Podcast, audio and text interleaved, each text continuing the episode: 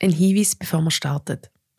Diese Folge wird keine einfache. Einerseits geht es um das Thema Suizid. Im Folgebeschrieb findet ihr Anlaufstellen für Menschen, die sich in psychisch schwierigen Situationen befinden. Zum anderen geht es auch um strafrechtlich relevante Taten und wir möchten an dieser Stelle nochmal betonen, dass für alle Beschuldigten die Unschuldsvermutung gilt.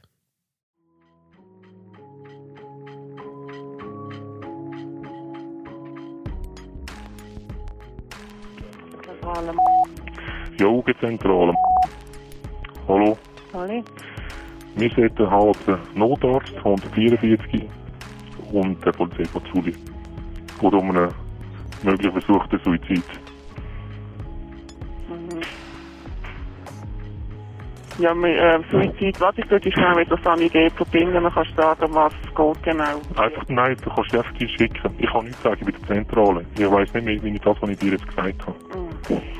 Ja, ist gut. Okay? Ja. Merci. Tschüss. Anja, was haben wir da gerade gehört? Äh, wir haben gerade ein, äh, einen Notruf gehört aus dem Untersuchungsgefängnis Waghof in Basel, wo verständigt worden ist, dass eine junge Frau in der Obhut von der Basel Staatsgewalt Suizid begangen hat. Der Aufseher, den wir jetzt gerade gehört haben, der die Zentrale dort verständigt hat, ist dabei gewesen, wo die Frau gefunden ist. Und zum Zeitpunkt, als er das Telefon gemacht hat, ist sie fast schon 20 Minuten nicht mehr gewesen. Eine junge Frau ohne Aufenthaltsstatus versucht sich im Juni 2018 im Untersuchungsgefängnis in Basel das Leben zu nehmen. Vor laufender Überwachungskamera und fast 15 bis 20 Minuten lang passiert nichts. Sie verstirbt und mehrere GefängniswärterInnen kommen vor Gericht. Aber in dem Fall scheint noch viel mehr schiefgelaufen zu sein als die langen 15 Minuten. Das ist eine neue Folge von «Aus der Redaktion», im Podcast von der Republik. Mein Name ist Vivian Kuster und bei mir im Studio sind jetzt Anja Konzett, der Daniel Faulenhaber und der Nivetan Nantakumar. Die drei haben den Fall von der Kausika während eineinhalb Jahren rekonstruiert und sind durch das selber auch zu ProtagonistInnen geworden. Hallo miteinander. Hallo. Hallo. Hallo. Wir fangen die Geschichte von vorne an. Nivetan, ihr habt mit der Kausika ihren Eltern telefoniert, um herauszufinden, was überhaupt ihre Geschichte ist. Was ist die Kausika für ein Mensch gewesen? Durch verschiedene Gespräche eben mit der Familie oder mit Freunden, die sie hier in der Schweiz gehabt haben, wir ähm, herausgefunden, dass Kausika ein mega ein starker Mensch war, der von klein an immer schon mit großer Verantwortung äh, in Berührung war, weil eben ihre familiäre Situation ist so, dass, ja der, dass sie ohne Vater ja aufgewachsen sind. Das heißt, sie hat dann schon recht viel Verantwortung müssen tragen und ist wegen dem schon zu einer starken Person geworden. Und halt auch in der Schweiz, wo man mit den Leuten geredet hat, die mit ihr äh, im Camp gelebt haben, sie haben sie immer als einen guten, gut gelaunten Mensch beschrieben. Aber wo trotzdem irgendwie viele Sachen für sich behalten hat. Das ist auch der Grund, gewesen, wieso zum Beispiel viele von den Freunden in der Schweiz gar keinen Kontakt zu der Familie haben können herstellen und wir es dann andersrum haben müssen suchen. Wieso ist die Kausika überhaupt in die Schweiz gekommen? Sie kommt ja ursprünglich aus Sri Lanka. Was hat sie in die Schweiz gebracht? Ja, ähm, es gibt sicher zwei Gründe, wieso sie in die Schweiz gekommen ist. Eins ist, ähm, Sri Lanka ist ein Staat, wo wir ja einen mega langen Krieg hatten. Und auch nach dem Ende des Krieges ist ja die Situation immer noch nicht besser, weil der Krieg ist vorbei, aber der Konflikt geht weiter. Und ähm, die tamilische Gebiete, Kausika ist eine Tamilin, ist stark militarisiert und man ist jeden Tag mit dem konfrontiert. Das ist sicher ein Grund, dass sie, hat, dass sie geflohen ist. Und der zweite Grund ist natürlich auch wirtschaftliche Gründe, weil aufgrund des Krieges, aber auch der Repression vom Staat, sind die Tamilen in einer schwächeren wirtschaftlichen Position auf dieser Insel. Durch die Arbeit im Ausland die Familie unterstützen, ist halt ein wesentlicher wirtschaftlicher Teil, den viele Tamilen oder Tamilinnen machen. Sie war dann hier in der Schweiz, gewesen, hat Asyl beantragt. Was ist auf das Asylgesuch, was hat auf das gefolgt? Kausika ist, äh, wie viele, die in die Schweiz äh, nach Europa flüchten, nicht direkt in die Schweiz gekommen, sondern via Malta äh, nach Europa gekommen. Und von Malta aus dann erst in die Schweiz. Jetzt ist es so, dass gemäß Schengen-Dublin-Abkommen immer das Land verantwortlich ist für das Asylgesuch von einer flüchtenden Person, wo sie eingereist ist. Mit anderen Worten, Kausika hat gar kein Recht gehabt, um in der Schweiz Asyl zu stellen, respektive die Schweiz hat das Recht gehabt, zu finden, dass sie nicht mehr zuständig, sondern Malta. Das heißt, ihr Asylgesuch ist gar nicht erst inhaltlich geprüft worden, obwohl sehr klar ist, dass sie sehr, sehr gute Fluchtgründe hatte. Sie war einerseits eine Frau, die, wie sie auch im Migrationsamt gesagt hat, sehr schwere sexuelle Gewalt erlebt hat. Einer sehr stark unterdrückten Minderheit angehörend. Aber so weit ist es gar nicht erst gekommen. Die Schweiz findet dann in dem Moment nicht unser Problem und schickt dann die Leute zurück in das Eintrittsland, wie man das nennt, was jetzt in ihrem Fall eben Malta wäre. Also zum eigentlich verhindern, auf Malta abgeschoben zu werden, ist ihre einzige Möglichkeit unterzutauchen. Genau. Und wie landet sie am Schluss im Untersuchungsgefängnis Werkhof in Basel? Dass es überhaupt so weit gekommen ist, sehr, sehr viel schief gelaufen. Sie ist dort schon, ich glaube, fast ein Jahr abgetaucht gewesen, wo sie in Biel bei einem Ladendiebstahl verwünscht worden ist. Das ist im Text nicht drin. Unterdessen hat äh, die Bieler Stadtpolizei die Akte an die Familie geschickt, an Anwalt geschickt. Äh, es hat sich um Lebensmittel gehandelt vom Wert von 11 Franken 30. Ähm, von dort aus ist dann die Stadtpolizei Biel verständigt worden, nachdem der Ladendetektiv sie verwünscht hat. Und sie ist auf Anweisung vom MIDI Basel, der Migrationsdienst Basel, dann festgenommen worden und die haben auch ihre Zuständigkeit bekannt gegeben. Es ist immer der Kanton zuständig für Asylsuchende oder für Menschen ohne, ohne Aufenthaltsbewilligung, wo sie ein Asylgesuch gestellt haben. Das heißt, Basel ist zuständig gewesen, das hat man sofort herausgefunden. Krausika war kooperativ, gewesen, sie hat ihren Namen angegeben. Und dann vor Wach in Biel ins Regionalgefängnis Bern überstellt worden. Ähm, in Bern hat man sie zwei Tage lang festgehalten. Und in einen zwei Tagen ist weder von der Stadtpolizei Biel, wie es ähm, das Gesetz vorsieht, ihr eröffnet worden, wieso dass man sie festnimmt und was mit ihr passiert. Auf jeden Fall ist in der Akte nie ein Dolmetscher ersichtlich. Und die Wahrscheinlichkeit, dass äh, die Stadtpolizei Biel einen tamilisch sprechenden Polizist oder eine tamilisch sprechende Polizistin hat, ist sehr gering. Wir schließen das nicht aus, aber ähm, es ist nicht vermessen, um davon auszugehen, dass man ihr nie in einer ihrer verständlichen Sprache gesagt hat, was mit ihr passieren wird. Weder auf der Wach noch im Regionalgefängnis. Sie hat zudem auch Verletzungen am Bein und äh, es ist sehr lapidar dort abgehandelt worden, auch vom Regionalgefängnis Bern, dass man sich nicht mit ihr wirklich können verständigen und ihr einfach Schmerzmittel gegeben hat. Nach zwei Tagen ist sie dann, was eigentlich viel zu lang ist, auch für den Titel, den sie eigentlich hatte, kurzfristige Festnahme, was viel zu lang ist für äh, eine Haft. Unter diesen Bedingungen, wenn der Name bekannt ist, wie das Bundesgericht einen Entscheid begründet hat und nicht mehr rechtmäßig ist, also widerrechtlich, ist sie auf Basel überstellt worden. Und zwar um einen dreistündigen Transport in Handschellen. Eine Frau, die kein äh, Gewaltdelikt vorgeworfen wird drei Stunden lang in Handschellen. In Basel ist sie dann in Empfang genommen worden. Und ähm, dass sie schon allein in Basel im Untersuchungsgefängnis gelandet ist, ist eigentlich nicht rechtmäßig, weil die Schweiz bindende völkerrechtliche Verträge unterschrieben hat, wo ganz klar sagen, dass Menschen in Administrativhaft, in ausländerrechtlicher Administrativhaft unter äh, gar keinen Umständen mit strafprozessualen Häftlingen untergebracht werden dürfen. Was du erzählst, macht, einem, oder macht mich sehr betroffen. Also nur schon jetzt, an dem Punkt der Geschichte, habe ich das Gefühl, da ist schon so viel schiefgelaufen und wir sind noch nicht einmal am Schluss von der ganzen, sagen wir mal, Schieflaufkette. Wie geht das weiter? Daniel, was ist auf das Abend passiert? Also Kausika ist dann äh, im eben Untersuchungsgefängnis Woghof ähm, eingeliefert worden. Sie ist dort sehr unruhig gewesen, geht aus der Akte hervor.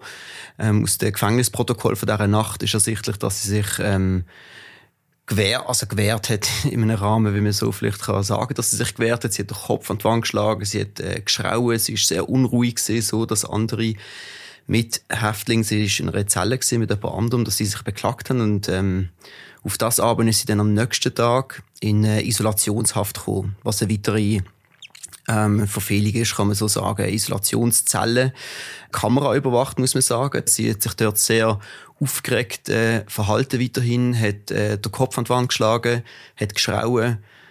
Dann ist sie aufgestanden und hat einen Suizid versucht. Daniel, du hast gesagt, es hat Videoüberwachung gehabt. Haben GefängniswärterInnen nicht reagiert während der ganzen Zeit, wo sie sich, du hast gesagt, auffällig verhalten hat? Also in dem Gefängnis gibt es verschiedene Zuständigkeitsbereiche. Es gibt einen Mensch in einer sogenannten Kommandozentrale, wo vor sehr vielen Bildschirmen sitzt und die Zelle, die Video überwachte Zelle, aber auch andere Teile von dem Gefängnis äh, überwacht. So ist das vor Gericht auch äh, geschildert worden und zu Protokoll steht, dass erst nach fünf Minuten dieser Person aufgefallen ist, dass dort in dieser Zelle einen Suizidversuch begangen hat. Bis zu diesem Zeitpunkt, und man muss sich vorstellen, fünf Minuten in so einer Situation, das ist schrecklich lang, es geht um Sekunden. Bei einem Suizidversuch ähm, ist das aufgefallen. Ähm, dann ist sofort Alarm geschlagen worden und es sind tatsächlich dann zwei Gefängniswärter ähm, in die Zelle reingegangen und haben dort die zu dem Zeitpunkt schon bewusstlose Frau vorgefunden. Und wie hat man nachher reagiert? Also die Reaktionskette ist ähm, alles sehr, sehr gut dokumentiert. Also da gibt es keine ähm, Dokumentationslücke. Die Gefängnisaufseher haben sie zuerst vom Strang geschnitten und haben sie dann aber liegen lassen. Man hat sie dort in dieser Ecke liegen lassen, erstmal nichts gemacht, ist dann wieder rausgegangen. Die Überwachungskameras zeigen das auch. Die Gefängniswärter sind immer wieder reingekommen, sind rausgegangen, haben ähm, weitere Gefängniswärter innen, dann ist noch eine Frau dazu auch beizogen. Dann haben sie die Zelle verloren und dann ist 15 Minuten lang gar nichts passiert. Ich frage mich da einfach, wieso reagieren die so? Also sind sie zu wenig ausgebildet oder sind sie überfordert in dieser Situation? Es gibt verschiedene Antworten auf die Frage. Wir haben auch mit einer Gefängnispsychologin, mit der Lena Hassig, äh, geredet über, die Ausbildungs-, über den Ausbildungsstand in Gefängnis. Sie hat erwähnt, dass oft die traumapsychologische Fachkenntnis fehlt in diesen Gefängnissen, dass zum Beispiel Leute nicht ähm, adäquat ausgebildet sind für Situationen, wo sich zum Beispiel neu eingelieferte Insassinnen mit psychischen Problemen zu kämpfen haben offensichtlich. Das ist äh, die eine Ausbildungslücke, die bestimmt nach Aussagen von der Lena Hessig eben vorherrscht. Auf der anderen Seite gibt es ganz klare Handlungsanweisungen innerhalb von diesen Gefängnissen. Im Fall vom Barhof jetzt damals eine Sicherheitsanleitung. Und dort wird ganz klar darauf hingewiesen, dass Suizidversuche können vorkommen, ja, aber dass die oft als Druckmittel eingesetzt werden. Es wird sogar noch spezifischer erwähnt, dass das oft sich auch um Schauspielerei könnte handeln. Und das ist etwas, wo sich die Gefängniswärter innen vor Gerichten auch darauf bezogen haben und gesagt haben, sie sind davon ausgegangen, es handelt sich hier um Schauspielerei. Und das ist etwas, was auch Lena Hessig gesagt hat, das darf auf keinen Fall darf man von dem ausgehen. Das kann aber in dieser Gemengelage, also auf der einen Seite die mangelnde Ausbildung und auf der anderen Seite so eine starre Handlungsanleitung, das kann dazu führen, dass dann in Extremsituationen eben schlechte Entscheidungen getroffen werden, wenn man sich zu sehr auf so Handlungsanleitungen fokussiert und abstützt, wo zum Beispiel drin steht, es geht hier, es könnte möglicherweise um einen Druckversuch, um einen Erpressungsversuch handeln, damit man quasi eine bessere ähm, Haftsituation kann herbeiführen kann, aus Sicht der Insassin. Das alles macht einem noch mehr betroffen und am meisten hat mich betroffen gemacht, Tatsache, dass sie ja eigentlich gar nicht hätte dürfen im Untersuchungsgefängnis sitzen, oder? Also es ist so, dass die ausländerrechtliche Administrativhaft, die darf keinen strafenden Charakter haben, im Gegensatz zu einer Untersuchungshaft, wo ein sehr hartes Haftregime ist, auch wegen der Verdunklungsgefahr. Es geht um die Aufklärung von Delikten. Aber Kausika ist nicht wegen, einer Straftat, wegen einer mutmaßlichen Straftat dort gelandet, sondern wegen der Ausschaffung. Absolut. Sie war dort, damit man sie nachher nach Malta abschaben kann. Wieso? Also wieso ist sie nicht in einer Ausschaffungshaft? Das ist ein großes Problem, das wir in der Schweiz haben, nicht nur in Basel. Ist, dass es oftmals äh, kein also Basel hat eigentlich ein, ein Ausschaffungsgefängnis, das Bessel gut. Allerdings ist das nur für Männer. Und Frauen sind oftmals in der Situation, dass sie keine spezifische Unterkunft haben. Obwohl eigentlich der Anteil von Frauen in Administrativhaft bedeutend höher ist als von Frauen in strafprozessualer Haft. Also landen sie oftmals in regulären Gefängnissen was unter absoluten Ausnahmen erlaubt ist, aber nur wenn sie trennt, und zwar in einem anderen Gebäude, nicht einfach nur in einem anderen Trakt oder in einem eigenen Zimmer, sondern trennt von der strafprozessualen Häftlinge untergebracht werden und eigentlich eben auch mit eigens dafür geschultem Personal. Weil es handelt sich, wie auch der Alberto Ackermann, unser Experte für Migrationsrecht, den wir befragt haben, gesagt hat, um eine extrem vulnerable Gruppe von Häftlingen handelt. Also Ausschaffungshäftlinge? Genau. Frauen landen dann oft entweder in Untersuchungshaftregime, weil sie keine eigenen Unterkünfte haben, oder aber eben faktisch in Einzelhaft, weil sie die einzige Frau sind im ganzen Gefängnis, wo in Administrativhaft untergebracht ist. Und beide sind absolut unhaltbare Zustände. Und wie gesagt, das ist nicht nur in Basel der Fall. Man muss an dieser Stelle sagen, die Kausika ist nach zwei Tagen im Spital verstorben, ähm, nach dem versuchten Suizid. GefängniswärterInnen stehen jetzt vor Gericht. Was ist vor Gericht verhandelt worden? Vor Gericht verhandelt wird das Fehlverhalten von vier Menschen, von diesen vier Aufsehern, die der Kausiker eine Viertelstunde lang nicht die Hilfe zukommen haben, wo sie staatlich in ihrer Garantenpflicht verpflichtet wären, zum Leisten. Es ist wichtig, dass die, die Verhandlung passiert, aber natürlich ist es damit nicht da, wie wir vorhin auch gesehen haben, jetzt auch im Gespräch, aber vor allem auch in, in der Untersuchungsakte, absolut jede, absolut jede Behörde mit dieser Klausiker zu tun hat. Von der Stadtpolizei Biel, wo kein Dolmetscher beizücht, vom Regionalgefängnis Bern, wo sie zu lang festhalten und ebenfalls kein Dolmetscher zu beizieht, vom Untersuchungsgefängnis Waghof, wo dieser Frau wo sie einen Tag lang dort war und niemand, und niemand hat ihr geholfen. Niemand ist auf die Idee gekommen, Dolmetscher beizuziehen, psychiatrische Hilfe zu holen. Man hat ihr ein Temeste geben, ein Benzodiazepam, ein sehr schweres Beruhigungsmittel, das rezeptpflichtig ist. So schlimm ist ihr Zustand, aber niemand ist auf die Idee gekommen, um ihre psychiatrische Hilfe zu holen.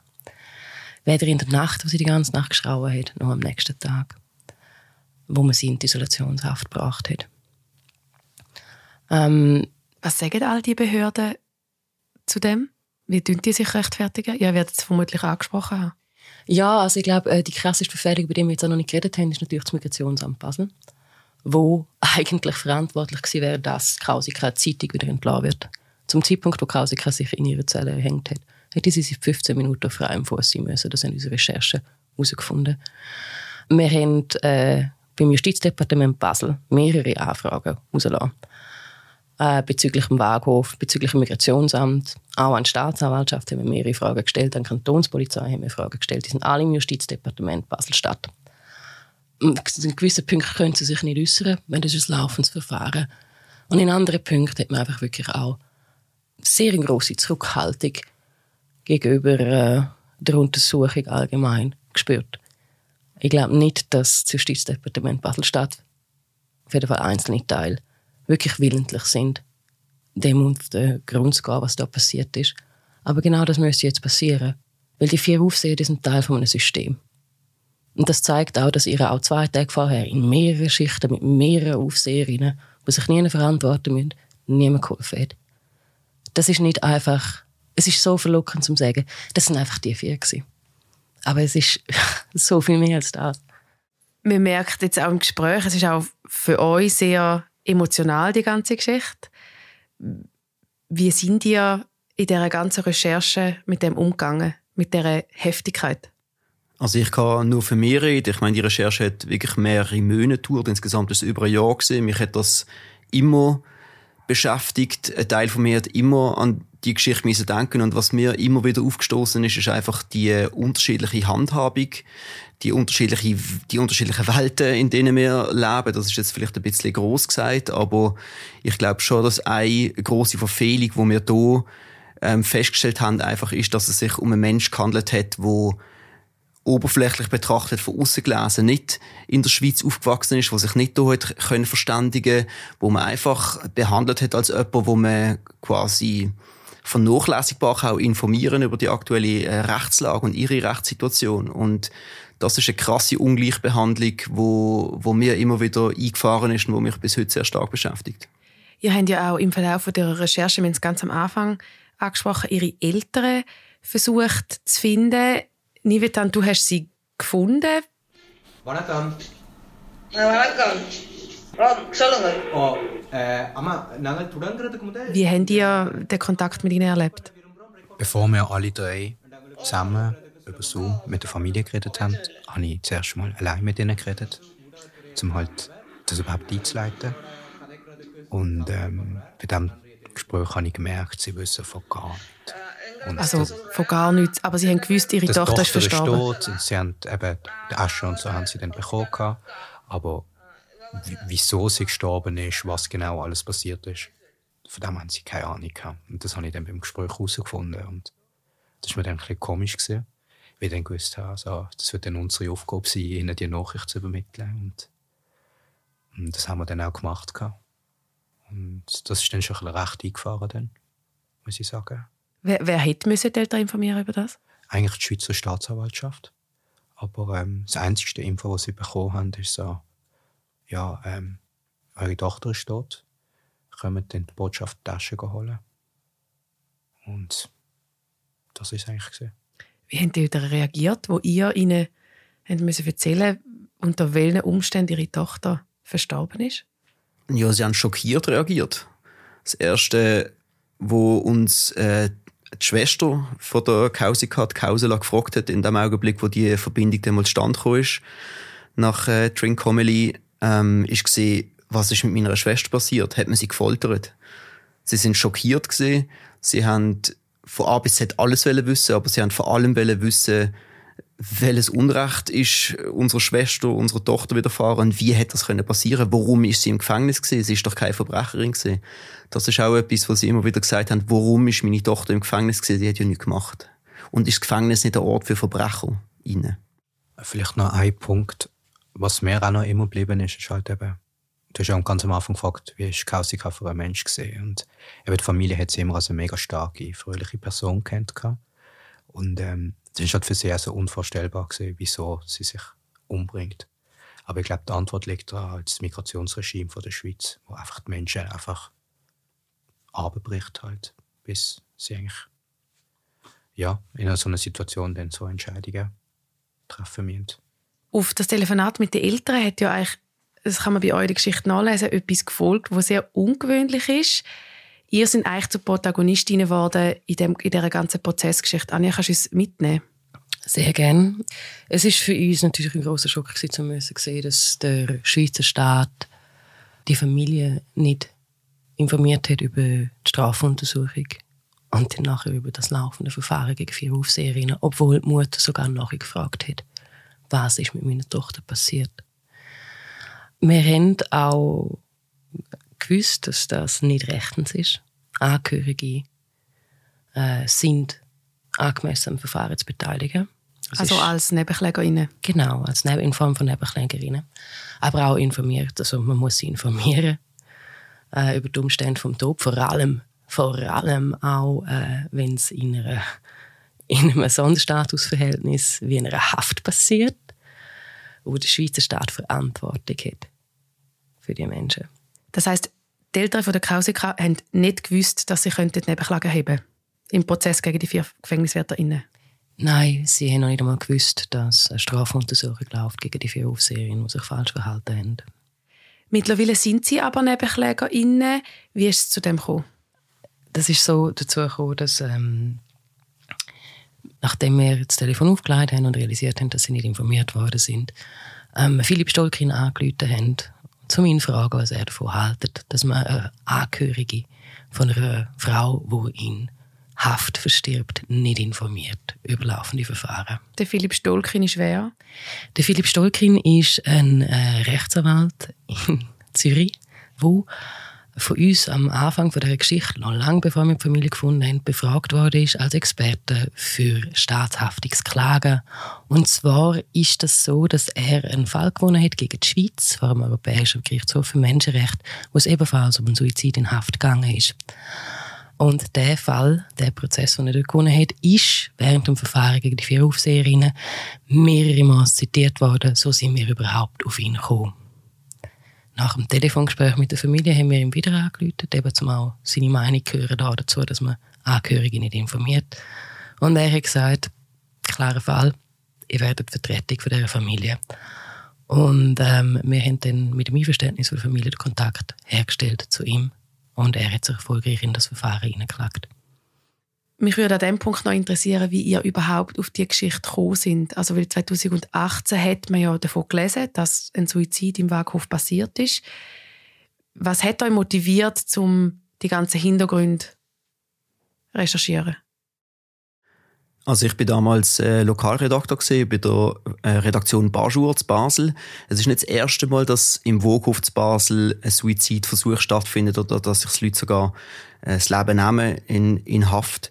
Für mich zum ersten Mal feststellbar ist gesehen, dass wirklich ein, ein öffentliches äh, Interesse dort stattfindet in Form von Demonstrationen. Es hat damals Demonstrationen gegeben, nachdem das bekannt worden ist in Basel. Dort haben sich viele Leute aus der tamilischen Community eingebracht, sind auf die Straße gegangen, ähm, haben nach Aufklärung verlangt. Und mir ist dort auch nochmal aufgefallen, dass bei all diesen Fällen, wo immer wieder bewusst werden, also man weiß, dass Leute in Untersuchungshaft im Schnitt oder im Verhältnis zur Gesamtbevölkerung achtmal öfter Suizidversuche begehen. Das ist eine wahnsinnig hohe Zahl. Und sehr oft, wenn das bekannt wird, weiß man aber nicht über die Menschen. Wer sind die? Das bleiben Nummern für uns im öffentlichen Bewusstsein, ähm, anonyme Menschen. Und ich habe gedacht, das war jetzt eine Möglichkeit, zum wirklich mal versuchen, von Anfang an in die Recherche reinzugehen, herauszufinden, was ist das für ein Mensch gewesen, einerseits, um dieser Geschichte von dieser Frau gerecht zu werden, aber auf der anderen Seite auch mal zu zeigen, ähm, wie die einzelnen Schicksale von diesen Menschen mit dem System, das wir haben, aufeinander prallen. Das heißt, bei dir hat es angefangen, ihr sitzt jetzt aber das dritte da. Wie ist das Dreiergespann zustande gekommen? Ich habe schon mal mit der Anja Konzett von der Republik äh, Recherche zusammen machen. Das hat wirklich hervorragend funktioniert. Wir haben sehr, sehr gut können zusammen arbeiten. Ich habe dort zuerst, äh, wo ich gemerkt habe, das könnte, also das wird eine größere Geschichte, habe ich die Anja kontaktiert. Wir haben uns dann an diesem Prozess zusammen wieder oder haben wir wieder zusammengefunden nach, nach äh, längerer Zeit. Und dann ist ziemlich schnell klar gewesen, wir brauchen noch jemanden, der uns helfen kann, der auch ein Verständnis dafür hat, was könnte der Schicksalsweg sein von der Kausika in der Schweiz. Und dort haben wir dann den Nivetan kennengelernt, ähm, wo uns dort einfach sehr, sehr, sehr viel und wirklich essentiell äh, weitergeholfen hat. Vielleicht muss man an dieser Stelle sagen, Nivetan, du hast eigentlich den ganzen Kontakt zu der tamilischen Community, zu, ähm, zu den Menschen in Sri Lanka hergestellt. Die Umstände in Sri Lanka sind nicht ganz einfach. Du hast es vorher angesprochen. Wie haben ihr den Kontakt zu den Eltern überhaupt herstellen? Also wie haben ihr die Eltern gefunden?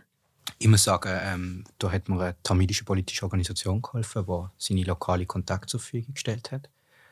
Und, ähm, aber ich muss einfach ein bisschen vielleicht die ganze Situation vielleicht beschreiben, was für ein Zustand Sri Lanka damals war. In der Zeit vorher hat es eben die sogenannten Osteranschläge gegeben. Und ähm, da hat es eine massive Repressionswelle gegen die muslimische Tamilen und Tamilinnen gegeben. Und die leben halt mehrheitlich im Osten von Sri Lanka. Und Trincomalee ist dort äh, die Stadt, von wo Kausia kommen. Das heißt, es ist schon mal sicherheitstechnisch extrem angespannt gewesen. Und plus dann später noch die Corona. Das heißt, mega massive Lockdown. Und mit diesen schwierigen Umständen haben wir dann müssen mit lokalen Kontakten müssen die Familie ausfindig machen. Und die einzige Info, die wir gewusst haben, ist die Stadt, die ist riesig, der Name der Tochter und etwa so der Zeitraum, was sie in der Schweiz war. Und die Info habe ich dann den lokalen Kontakt dort vor Ort gegeben.